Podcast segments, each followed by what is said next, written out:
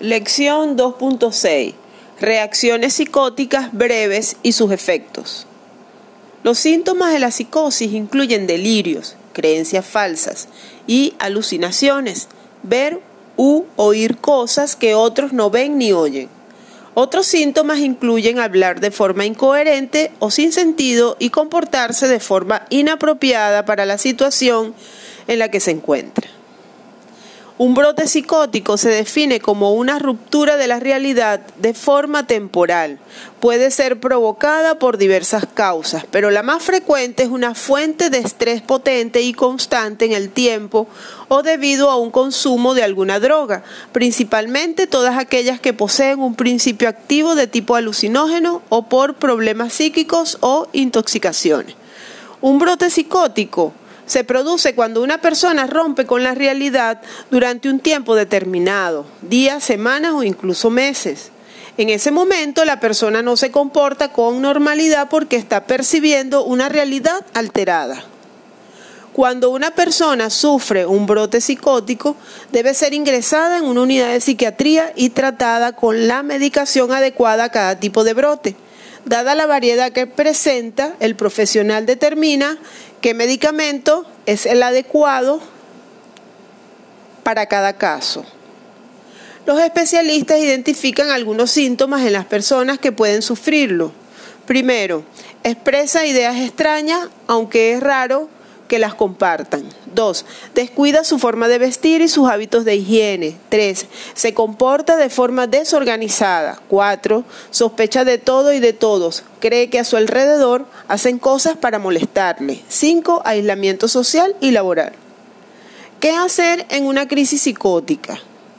Se debe considerar que la persona ha perdido el control total de su mente y emociones. Es posible que esté escuchando voces como si los objetos que están a su alrededor le estuvieran hablando y que vaya a actuar de acuerdo a esas supuestas voces. La persona que aplica los primeros auxilios psicológicos ha de mantener la calma, sin amenazar o gritar al paciente.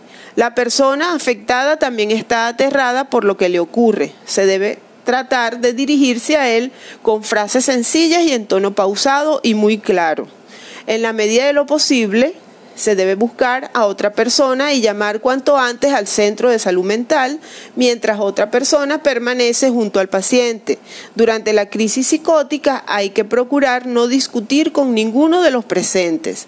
Si el paciente está sentado es mejor sentarnos cerca de él pero evitando el contacto visual y sin tocarle. En la medida de lo posible se procurará hacerle caso en lo que dice, siempre que no sea peligroso para él o para los demás. Lo más conveniente es hospitalizar al afectado.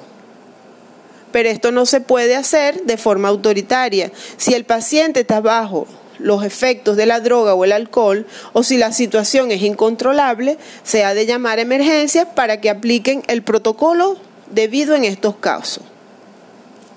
En resumen, en tres pasos, cómo actuar ante un brote psicótico. Paso número uno, evaluar la situación. Como en cualquier tipo de intervención, antes de tomar cualquier tipo de decisión tendrás que evaluar a la persona y el contexto en el cual se encuentra.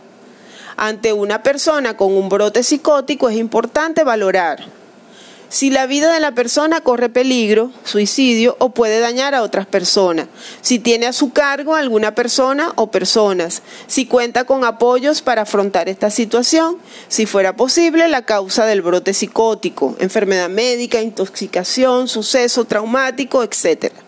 Si se siente amenazado y cuál es el mejor contexto donde se sienta seguro. Deberás de recabar información si puedes sobre el cuándo y el cómo de los desencadenantes del brote psicótico y posibles riesgos. Además, llevarás a cabo una valoración del estado cognitivo, desorientación, espacio temporal, etcétera, estado emocional actual y procesamiento cognitivo, interpretaciones, atribuciones, alucinaciones, delirios, etcétera. Toda la información que se puede obtener ayudará a los profesionales de la salud mental cuando se ponga en contacto con ellos. Paso número dos, ponerse en contacto con los servicios de urgencia o asistencia. Paso número tres, comunicarse con la persona si fuera posible. En este tercer paso, A veces puede ser el segundo, ya que dependerá del estado de la persona.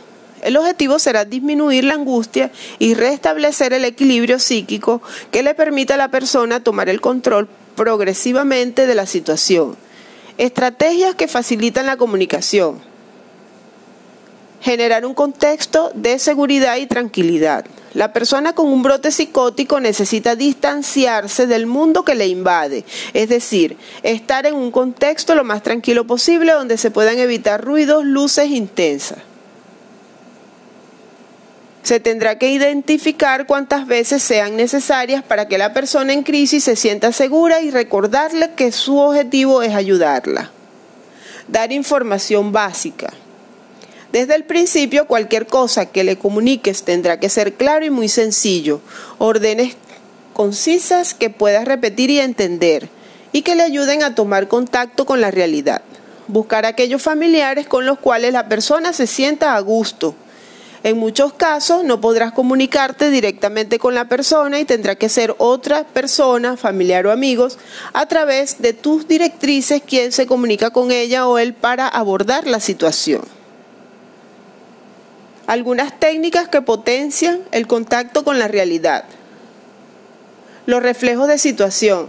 De forma sencilla se le devuelve aspectos básicos de la realidad inmediata, es decir, de aquello que le rodea. Ejemplo, la luz es muy intensa, hace calor, somos tres personas, está nublado, estás vestido.